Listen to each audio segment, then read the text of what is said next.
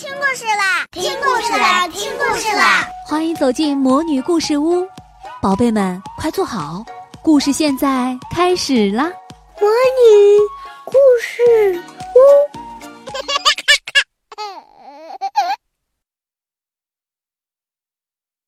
亲爱的小朋友们，你们好，我是你们的海海姐姐。今天我们继续来讲安徒生童话里。白雪皇后的第二个故事：一个小男孩和一个小女孩，在一个大城里，房子和住民是那么多，空间是那么少，人们连一个小花园都没有。结果，大多数的人只好满足于花盆里种的几朵花了。这儿住着两个穷苦的孩子，他们有一个比花盆还要略微大一点的花园。他们并不是兄妹，不过他们非常亲爱，就好像兄妹一样。他们的父母住在面对面的两个阁楼里，两家的屋顶差不多要碰到一起。两个屋檐下面有一个水井，每间屋子都开着一个小窗，只要越过水井，就可以从这个窗子钻到那窗里去。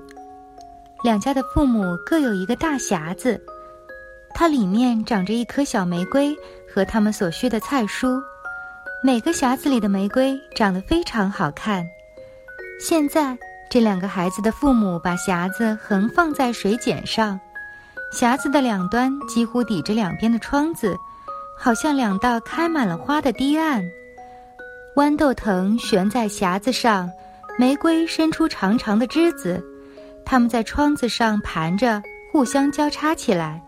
这几乎像一个绿叶和花朵织成的凯旋门，因为匣子放得很高，孩子们都知道他们不能随便爬到上面去。不过有时他们得到许可爬上去，两人来到一起，在玫瑰花下坐在他们的小凳子上，他们可以在这儿玩个痛快。这种消遣到冬天就完了，窗上常常结满了冰，可是这时。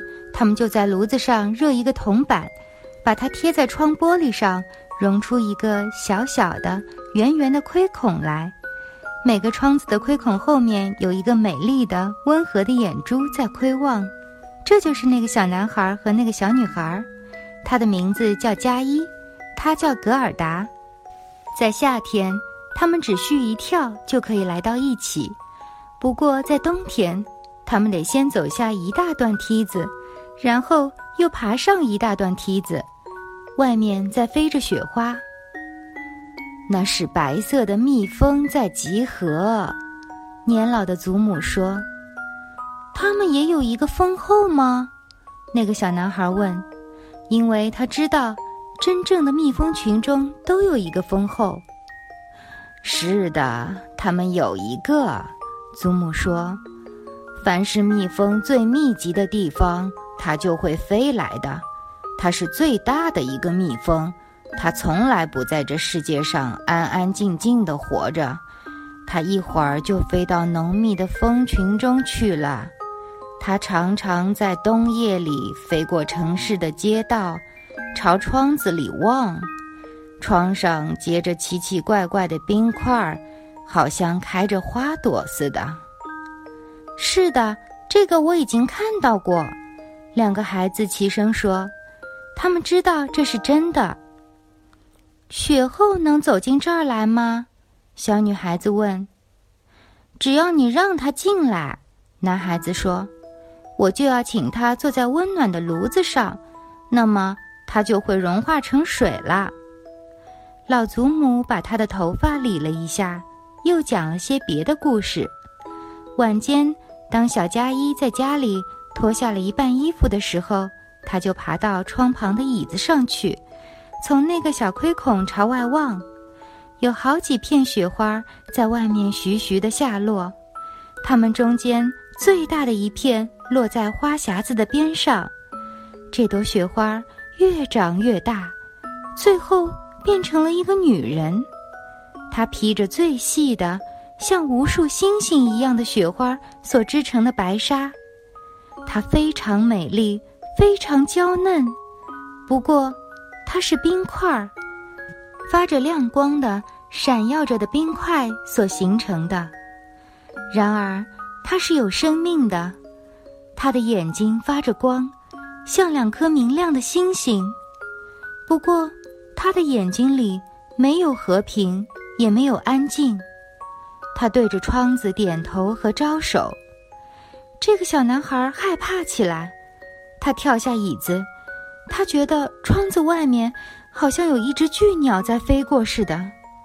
第二天下了一阵寒霜，接着是解冻，春天到来了，太阳照耀着，绿芽冒出来，燕子筑起巢，窗子开了，小孩子们又高高的坐在楼顶水剪上的小花园里。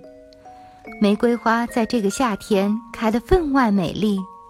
小女孩念熟了一首赞美诗，那里面提到玫瑰花。谈起玫瑰花，她就不禁想起了自己的花儿。于是，她就对小男孩子唱出这首赞美诗。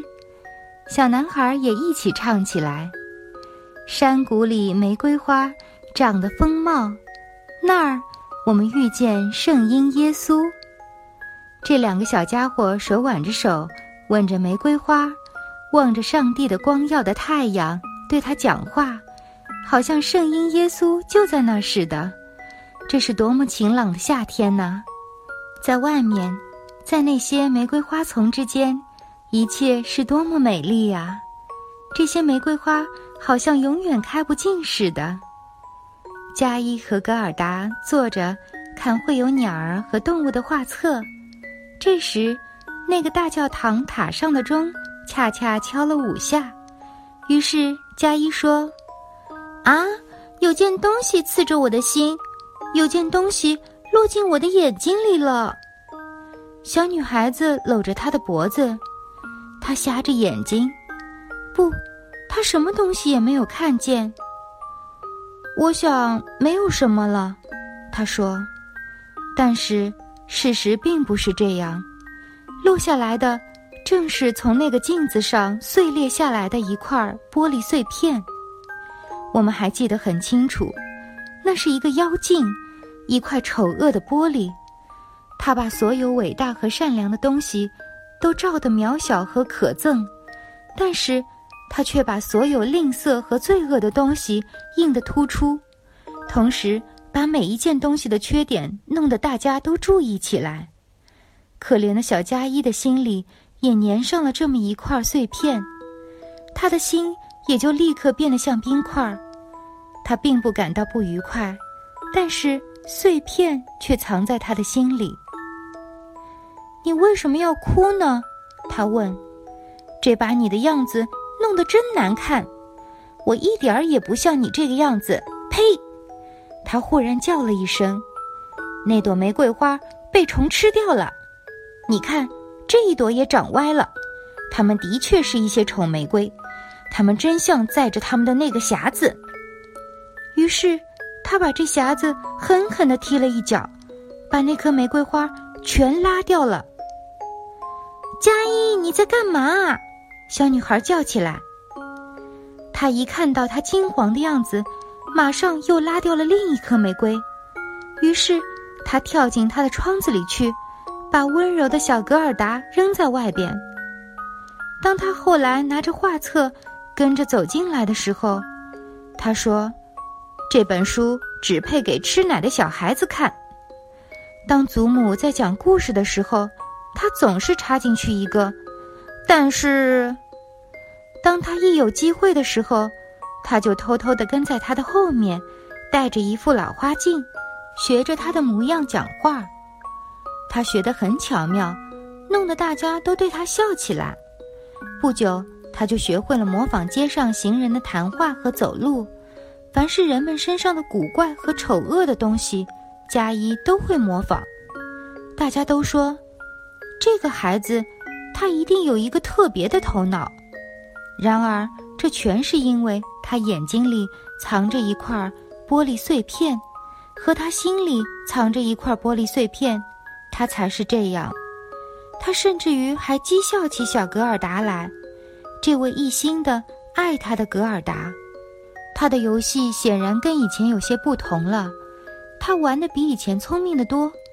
在一个冬天的日子里，当雪花正在飞着的时候，他拿着个放大镜走出来，托起他蓝色的上衣，让雪花落到它上面。格尔达，你来看看这面镜子吧，他说。每一片雪花被放大了，像一朵美丽的花儿，或像一颗有十个尖角的星星，这真是非常美妙。你看，这是多么巧妙啊！佳怡说：“这比真正的花儿要有趣的多，它里面一点毛病也没有。只要它们不溶解，它们是非常整齐的。”不一会儿，加一戴着厚手套，背着一个雪橇走过来。他对着格尔达的耳朵叫着说：“我现在得到了许可，到广场那儿去。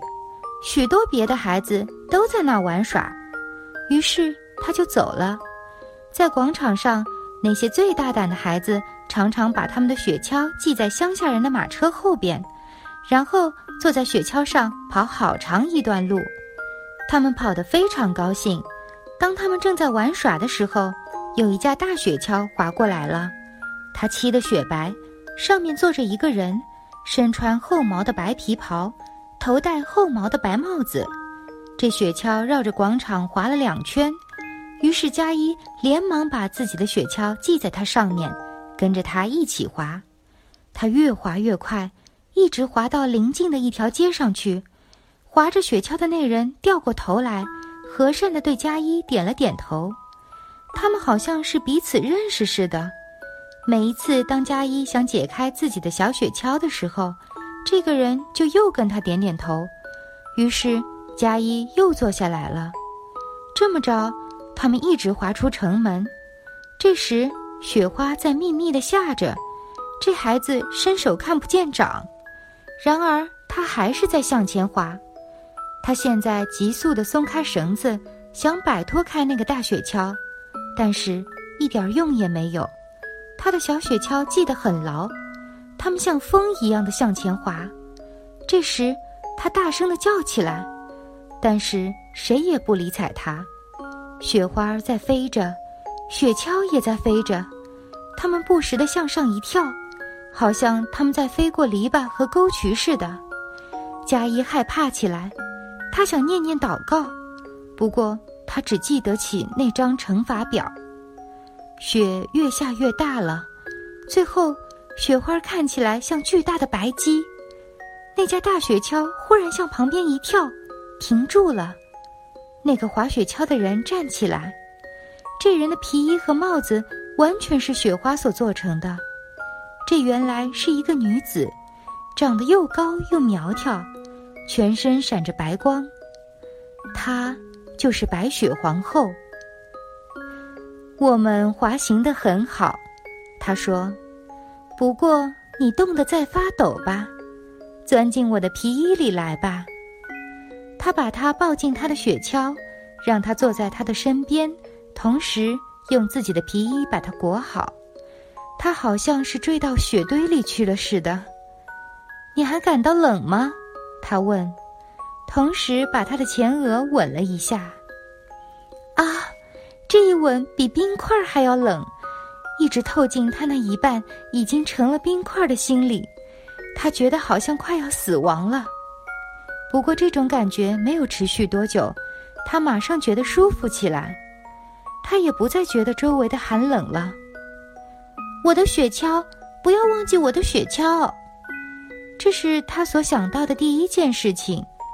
他已经是被牢牢地系在一只白鸡上了。而这只白鸡正背着雪橇在他们后面飞，白雪皇后又把佳一吻了一下，从此他就完全忘记了小格尔达、祖母和家里所有的人。你现在再不需要什么吻了，他说，因为如果你再要的话，我将会把你吻死的。佳一望着她，她是那么美丽。他再也想象不出比这更漂亮和聪明的面孔，跟以前他坐在窗子外边对他招手时的那副样儿不同。他现在一点儿也不像是雪做的，在他的眼中，它是完美无缺的。他现在一点儿也不感到害怕。他告诉他，说他会算心算，连分数都算得出来。他知道国家的整个面积和居民。他只是微笑着。这时，他也似乎觉得他所知道的东西那么少。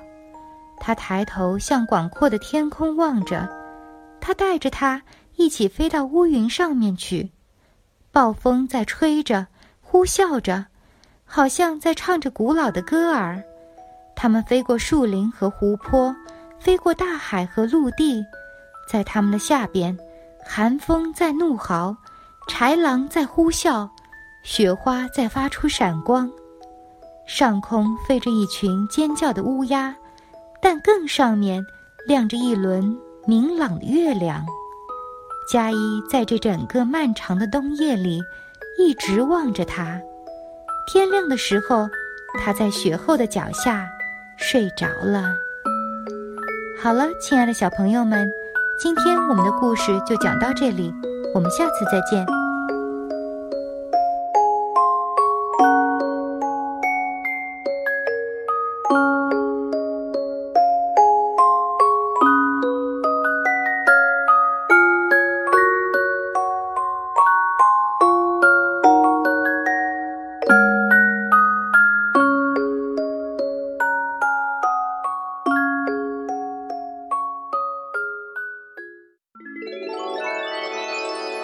亲爱的小宝贝们，今天的故事就讲到这儿了。